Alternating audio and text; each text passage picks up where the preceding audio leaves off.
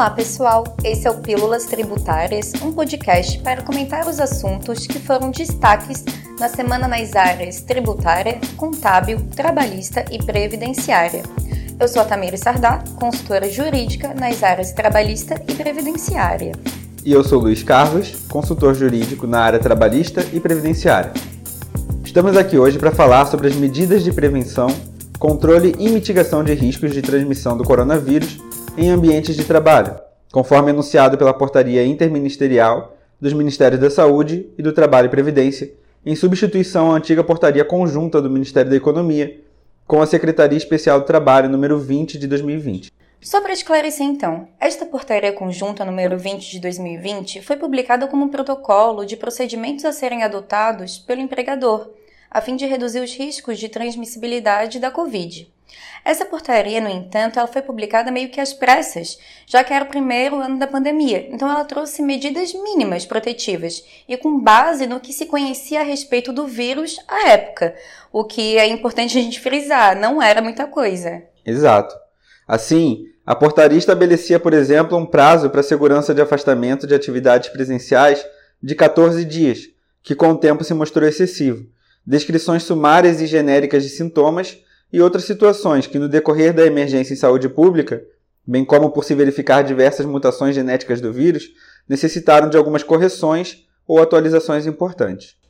O objetivo desse podcast, então, é avaliar essas situações normatizadas pela Portaria Conjunta número 20 de 2020, que foram atualizadas pela Portaria Interministerial número 14 de 2022. Mas então, Luiz, em termos assim de medidas gerais, o que dispõe essa nova portaria? É, Tamires, a portaria estabelece como dever da empresa estabelecer e divulgar orientações ou protocolos com a indicação das medidas necessárias para a prevenção, controle e mitigação dos riscos da doença nos ambientes de trabalho.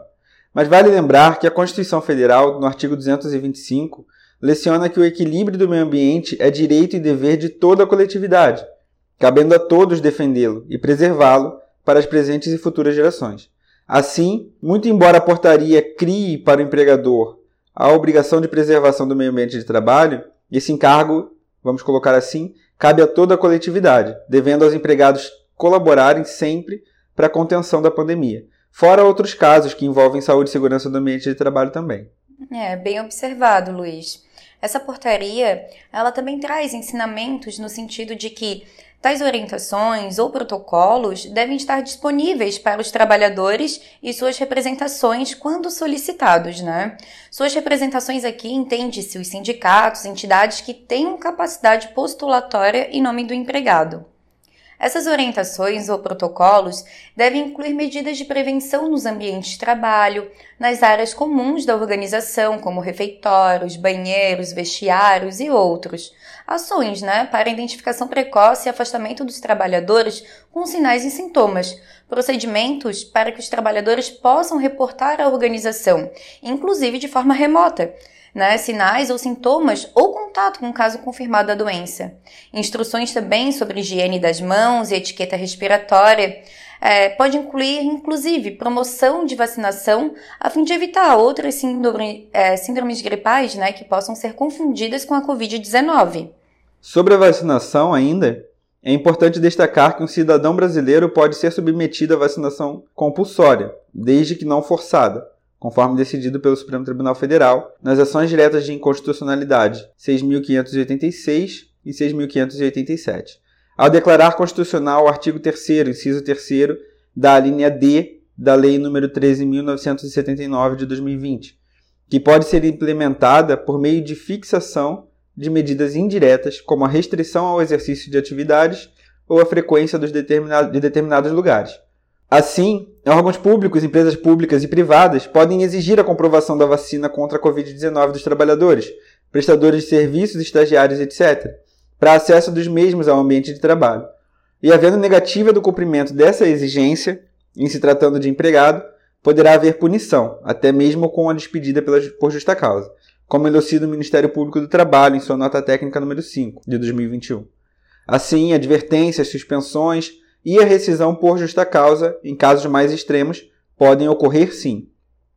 Vale fazer um adendo ainda no sentido de que é importante que o empregador esteja respaldado com previsões expressas acerca do tema no regulamento da empresa ou nos programas ocupacionais, visto que se trata de uma medida de saúde. É, Luiz, é, esse, esse tema é bastante recorrente, inclusive na, na consultoria, né?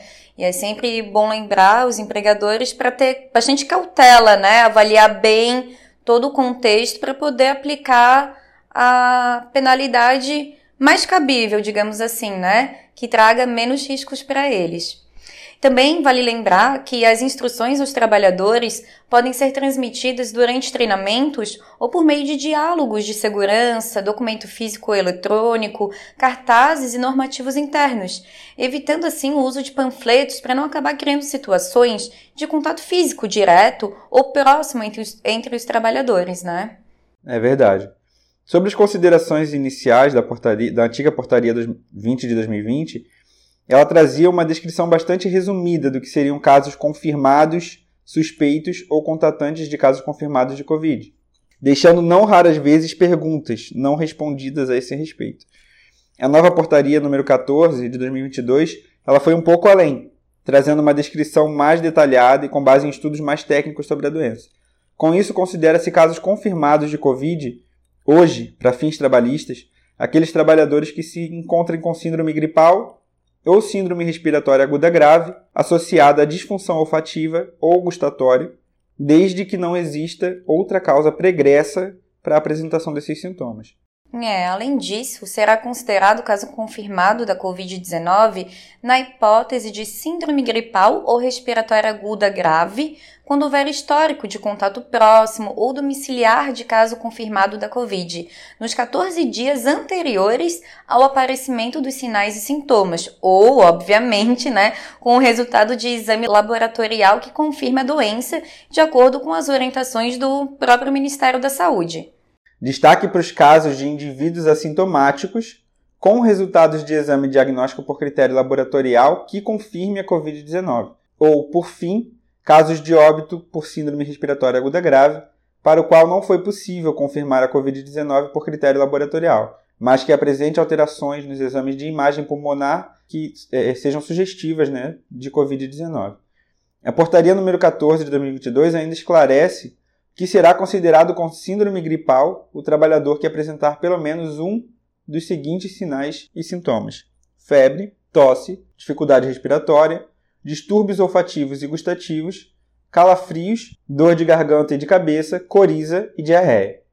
São muitos detalhes, né, para os empregadores observarem. Inclusive, né, em relação a quem é considerado portador de síndrome respiratória aguda grave, aquele que além da síndrome gripal apresente dispneia e, e ou né, desconforto respiratório, opressão ou dor persistente no tórax ou saturação de oxigênio menor que 95% em ar ambiente, ou coloração azulada nos lábios ou no rosto. Vale lembrar também que, uma vez que o trabalhador se enquadre em uma das síndromes é, mencionadas, deve ser considerado caso suspeito da Covid e, nesse sentido, deve ser afastado das atividades presenciais na empresa.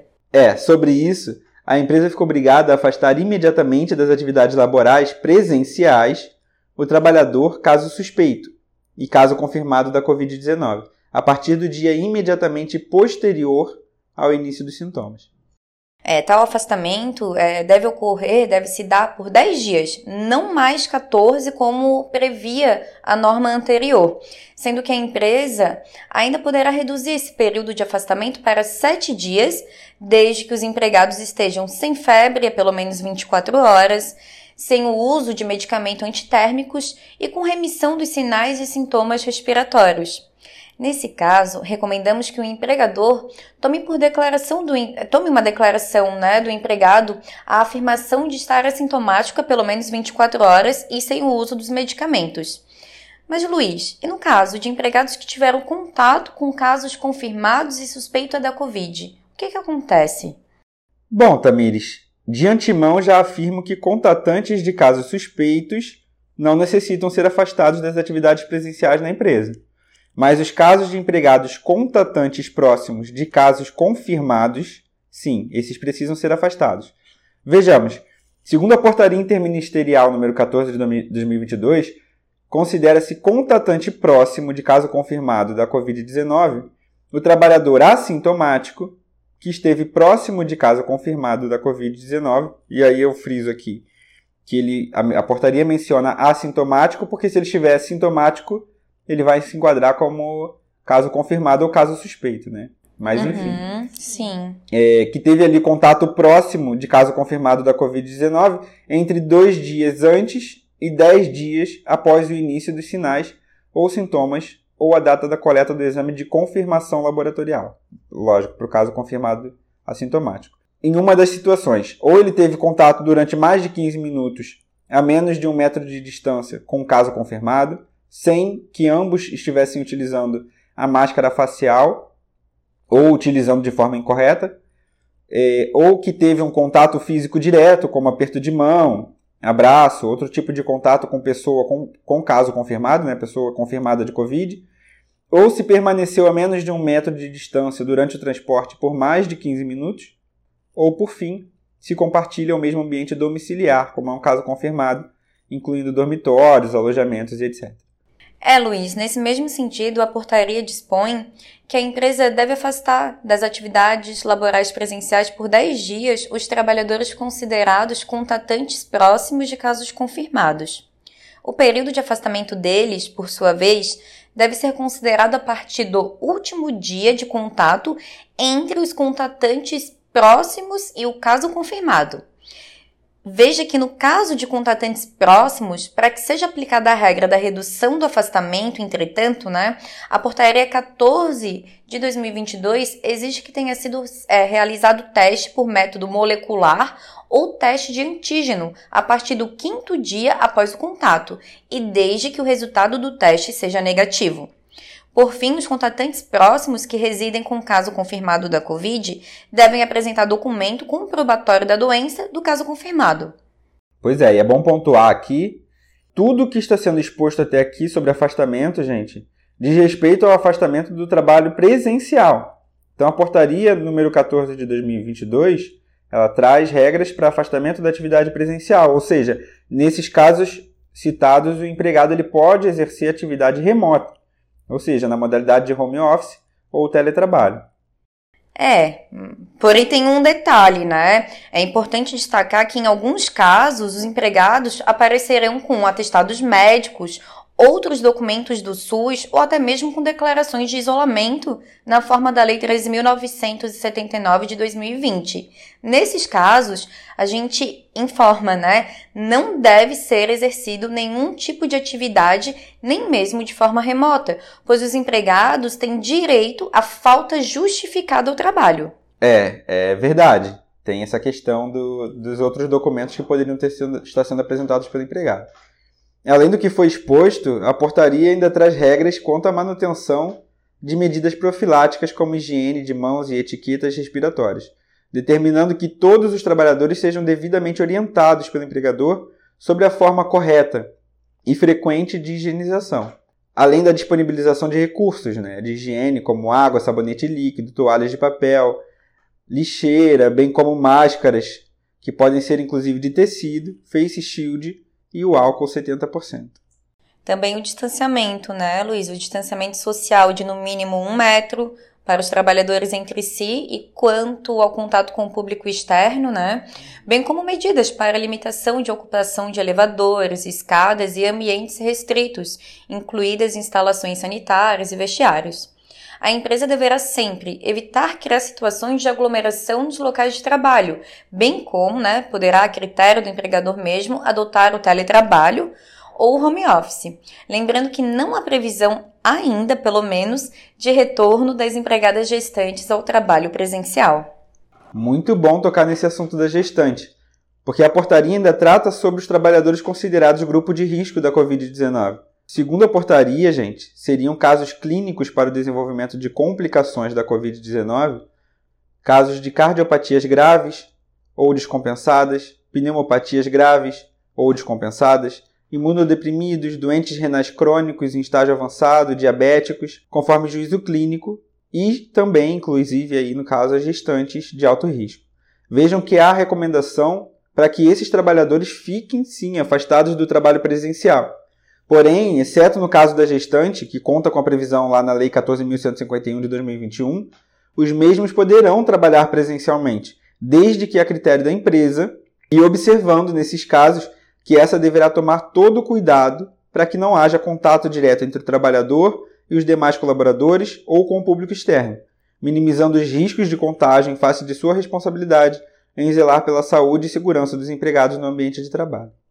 Bom, pessoal, encerramos por aqui o nosso podcast sobre as novas medidas para mitigação da transmissão da Covid-19. Esperamos que vocês tenham gostado desse conteúdo e para mais informações sobre o tema, sigam o nosso Instagram, @itcconsultoria e nos acompanhem nas redes sociais. Esse foi o Pílulas Tributárias. Obrigado a todos que nos ouviram e aguardamos vocês no próximo programa. Tchau, tchau. Tchau.